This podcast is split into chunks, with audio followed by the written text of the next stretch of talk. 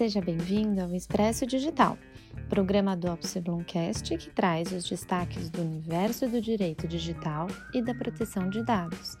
Eu sou Marina de Oliveira e Costa, coordenadora da área de contencioso digital do Opus Blum, Bruno Abruzio e Wenzelf Advogados, e acompanho você nesse giro de notícias de hoje. Nesse episódio, vamos falar sobre a estruturação da Autoridade Nacional de Proteção de Dados, a ANPD, e o papel que ela exercerá. Também falaremos como as organizações podem evitar litígios, direcionando esforços para o processo de adequação à LGPD. Conferiremos também algumas decisões judiciais contrárias ao Facebook e ao Google. Uma delas tem o direito fundamental à privacidade como centro de discussão.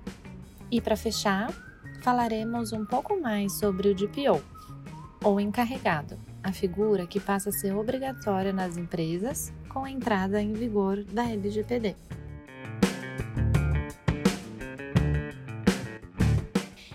Vamos lá.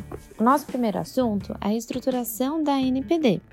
No último dia 27 de agosto, foi publicado no Diário Oficial da União o Decreto 10474 de 2020, que estruturou a Autoridade Nacional de Proteção de Dados, o órgão que será o responsável por garantir o cumprimento da LGPD. Que, que isso significa? Significa que a NPD teve a sua estrutura regimental aprovada, assim como o quadro demonstrativo dos cargos em comissão e das funções de confiança.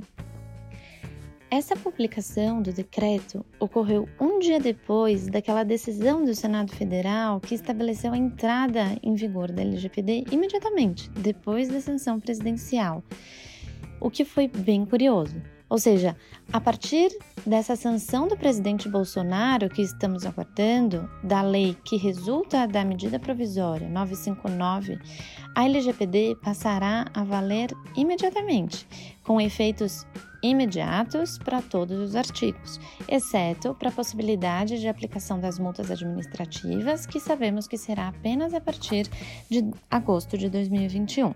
Essa notícia nos convida a lembrar da importância do trabalho que será exercido pela Autoridade Nacional de Proteção de Dados, que terá como principais competências a regulamentação própria da Lei Geral de Proteção de Dados a fiscalização do seu cumprimento, a elaboração de diretrizes do Plano Nacional de Proteção de Dados e também a própria aplicação das sanções administrativas, novamente, apenas a partir de agosto do ano que vem. Veja, tendo esse papel principal de zelo a fiscalização da lei e a própria implementação em todo o país, é que vem também sendo discutida a importância de que esse órgão tenha uma autonomia é, para essa atuação de forma legítima, o que se mostra extremamente necessário no nosso momento atual. Enfim, a verdade é que esse trabalho da autoridade vai precisar priorizar um engajamento construtivo com a iniciativa privada por meio de um grande diálogo, apoio, mútua cooperação, orientação, conscientização e informação. É nesse contexto, portanto, que as sanções deverão ser aplicadas como última opção quando houver violação dolosa ou prática exponencialmente negligentes pelas empresas ou também pelo poder público, assim como condutas reiteradas ou muito graves. Bom, agora vamos falar sobre a adequação LGPD para fins de evitar litígios. Embora as sanções administrativas previstas na LGPD só comecem a ser aplicadas em agosto do próximo ano, como a gente falou anteriormente, as empresas têm desde já diversos deveres, como o de notificação em caso de incidentes envolvendo dados pessoais. Isso porque órgãos setoriais e o próprio Poder Judiciário já poderão fundamentar os seus atos com base na LGPD, para fins de aplicar condenações ou sanções ou medidas a partir da própria responsabilidade civil. De acordo com uma pesquisa da Serasa Experian divulgada no canal Mundo do Marketing recentemente, no último dia 2 de setembro, 86% das grandes empresas do país afirmam estar muito preparadas para garantir os direitos e deveres exigidos pela LGPD. Mas esse cenário não é o mesmo para as companhias de pequeno e médio portes. Das empresas de pequeno porte, 74% disseram estarem muito preparadas. Já 63% das médias afirmaram que estão plenamente prontas para atender às exigências da LGPD. Todo esse quadro estatístico da adequação à LGPD pelas empresas e companhias de grande, médio e pequeno porte é interessante de se avaliar. É, a verdade é que, como a gente disse, em que pese as sanções pela ANPD seja um aspecto bem discutido quando se fala de infração à LGPD, a verdade é que a gente precisa lembrar sempre que outros tipos de sanções já são aplicáveis com a entrada da lei em vigor. Isso porque existem diversas obrigações inscritas na legislação que são cogentes desde já, independentemente da atuação efetiva da autoridade a partir do ano que vem. Especialmente ante a todo o arcabouço jurídico que temos hoje na legislação aplicável ao tema de proteção de dados. É válido lembrar também que a lei já dispõe sobre o cabimento dos mecanismos da tutela coletiva na garantia dos direitos dos titulares, o que tem uma relação bem estreita com o direito consumerista. E nesse ponto, vamos lembrar que, mesmo antes da entrada em vigor da lei, os tribunais brasileiros vêm sendo provocados a se posicionar sobre assuntos envolvendo proteção de dados pessoais. Bom, vamos lá. Agora o nosso assunto é uma recente condenação do Google em um processo judicial. Essa condenação está disposta em decisão proferida recentemente pelo STJ, que manteve uma ordem judicial do Tribunal do Rio de Janeiro para que a empresa Google entregue dados de seus usuários para auxílio nas investigações do Ministério Público em busca de descobrir quem foi o mandante da execução da vereadora Marielle Franco e do motorista Anderson Gomes, aquele crime que ocorreu no dia 14 de março de 2018. No centro das divergências está o direito fundamental à privacidade, previsto no artigo 5, inciso 10 da Constituição Federal o Ministério Público defende a importância de resolver esse crime que obteve tamanha repercussão internacional por meio da relativização do direito à privacidade. Veja, o órgão do Ministério Público busca o fornecimento da lista de IPs dos registros eletrônicos e da device IDs de usuários que pesquisaram por combinações de palavras no buscador do Google, como Marielle Franco, vereadora Marielle, Agenda Marielle Franco, Casa das Pretas, Rua dos Inválidos, entre os dias 7 e 14 de março, quando eles foram assassinados.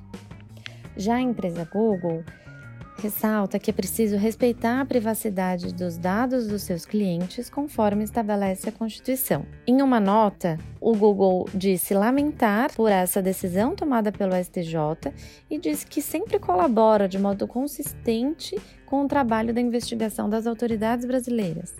No caso em questão, eles entendem que essa discussão envolve pedido genérico e não individualizado, contrariando, portanto, a proteção constitucional à privacidade dos usuários brasileiros. Dessa forma, a empresa já adiantou que vai recorrer ao STF para a reforma da decisão proferida pelo STJ.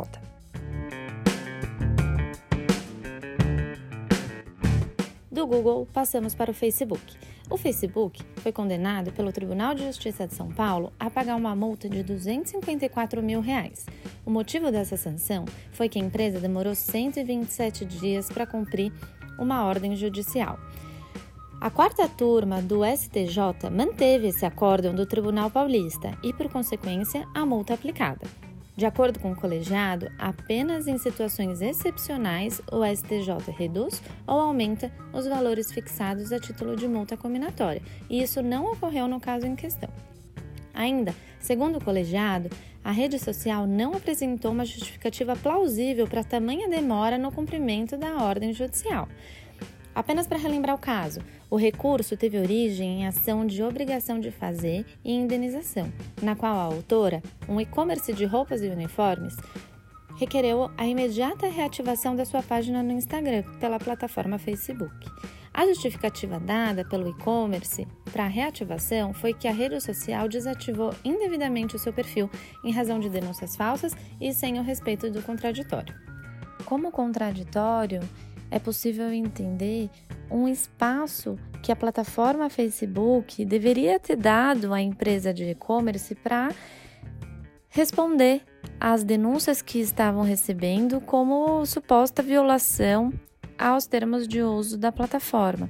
Ou seja, a partir do momento que o Facebook recepcionou denúncias ao perfil da empresa de e-commerce, o Facebook optou por, desde já, remover o perfil na integralidade, antes, contudo, de submeter a empresa a sanar qualquer ponto irregular ou até responder a essas denúncias. Esse tema envolvendo não apenas reativação de perfis excluídos pelas plataformas de redes sociais como o Facebook, mas casos envolvendo multas elevadas por descumprimento de obrigação judicial pelas empresas de tecnologia, vem sendo cada vez mais comum de se ver no Poder Judiciário. E isso se dá muito ante a especificidade da matéria e ausência de precedentes no Poder Judiciário. Veja, lembramos de um caso da Vara Federal de Umuaraba, do Paraná, que acolheu um pedido da Polícia Federal determinando uma quebra de sigilo de dados e interceptação de comunicações telemáticas realizadas por meio do WhatsApp. Nesse caso, o valor da multa à empresa Facebook foi de 2 bilhões por causa do descumprimento da ordem. Nesse caso, a empresa alegou impossibilidade de cumprimento, sustentando que, apesar de ser a empresa responsável pelo aplicativo WhatsApp, existiria uma autonomia entre ela e a outra empresa norte-americana. E então, o desembargador do TRF refutou essa alegação da empresa, sustentando inclusive com base no Marco Civil da Internet que as empresas Facebook Brasil e WhatsApp Inc. respondem solidariamente pelas sanções judiciais impostas, porquanto pertencentes ao mesmo grupo econômico. Seguindo a retomada do tema envolvendo proteção de dados pessoais, eu te pergunto: você já baixou a nossa cartilha com os principais conceitos da LGPD em 16 infográficos? Esse conteúdo é parte da campanha LGPD 2 anos e apresenta os principais conceitos da lei de forma didática e visual. O objetivo foi de chamar a atenção para a importância da proteção de dados e da privacidade no Brasil. Não só, a cartilha explora pontos conceituais desde as hipóteses de transferência internacional de dados e o que seria o chamado Privacy by Design, por exemplo, até sobre o tema dos direitos dos titulares de dados, tão importante de se ter em mente. Nesse ponto, vale lembrar que a lei garante ao titular de dados de se opor a um tratamento irregular, de pleitear pela portabilidade dos dados ou a própria eliminação ou correção dos dados pessoais perante alguma empresa. Um destaque, porém, é o da ilustração da autodeterminação informativa, pilar positivado na lei, por meio do qual se estabelece como garantia do titular o controle dos seus dados e da forma como eles são manuseados ou tratados. Em entrevista recente pelo Rony Weinzoff, é dito: a quem pertencem os dados? Os dados são das pessoas e não das empresas. Logo, as pessoas têm o direito de controlar essas informações. Esse é o racional da autodeterminação informativa prevista na LGPD, que esses direitos sobre os dados pessoais serão exercidos pelo próprio usuário. Veja, o livre acesso é um deles e as empresas precisam, portanto, estar preparadas para fornecer às pessoas respostas ágeis e precisas sobre a coleta e o tratamento dos dados pessoais dos titulares. Em nosso site, opcblum.com.br, você consegue fazer o download da cartilha na íntegra. Fechar as notícias dessa semana, vamos falar sobre a procura crescente das empresas pelo DPO, Data Protection Officer. De acordo com um representante da consultoria organizacional Corn Ferry, a tendência é que o DPO, chamado de encarregado pela LGBD, esteja em alta nos próximos meses, com salário de até 20 mil reais. Apesar de não haver na LGPD a descrição do perfil da, do encarregado, nossa recomendação é que ele tenha conhecimento jurídico regulatório, de tecnologia e de segurança da informação. A ideia é que ele tenha ainda um perfil de liderança, que seja proativo, conscientizador, exercendo em alguns momentos o trabalho de relações públicas, com atenção no dia a dia ao gerenciamento de riscos, bem como auditoria e compliance. O papel dessa figura nas organizações, sendo terceirizado ou não, será fundamental. Por exemplo, a se evitar um litígio, por ser, idealmente, a peça-chave no cumprimento das leis aplicáveis e na mitigação dos riscos pela empresa. Será ele a assegurar que as informações dos titulares estão sendo tratadas pela empresa exatamente como declara que são. E por isso, a recomendação é que o DPO responda ao mais alto grau hierárquico da organização. Agora, eu deixo uma dica de leitura. O artigo O que fazer diante de um incidente de segurança em dados pessoais, escrito pelo advogado Vinícius Pena dos Santos e pela estagiária Daniela Nunes de Souza Marques, ambos da nossa equipe de contencioso digital. O texto, integrante do recente projeto Contencioso Digital em Pauta do escritório Opseblum, aborda o tema da importância das empresas e corporações ter um plano de contenção de riscos no tocante ao tema de incidente de segurança da informação. Pela ampla difusão tecnológica e impossibilidade de proteger um sistema informático ou determinada rede faz com que incidentes de segurança sejam cada vez mais frequentes. Assim, um plano eficiente que disponha das medidas a serem executadas caso se tome conhecimento de algum evento é crucial, visando diminuir os impactos, retificar a crise e reparar eventuais vulnerabilidades, dificultando, portanto, a ocorrência de novos incidentes no futuro. Nosso episódio chegou ao fim, mas na semana que vem tem mais. Toda quarta-feira, ao meio-dia, lançamos um novo episódio do Expresso Digital no canal Opse. Você ouve nas principais plataformas agregadoras de podcast. Não deixa de visitar o nosso site, que está de cara nova, opseblom.com.br, e acompanhar as últimas notícias de proteção de dados e privacidade no nosso portal da privacidade, www.portaldaprivacidade.com.br. Eu sou a Marina de Oliveira e Costa e foi um prazer estar com vocês. Até a próxima!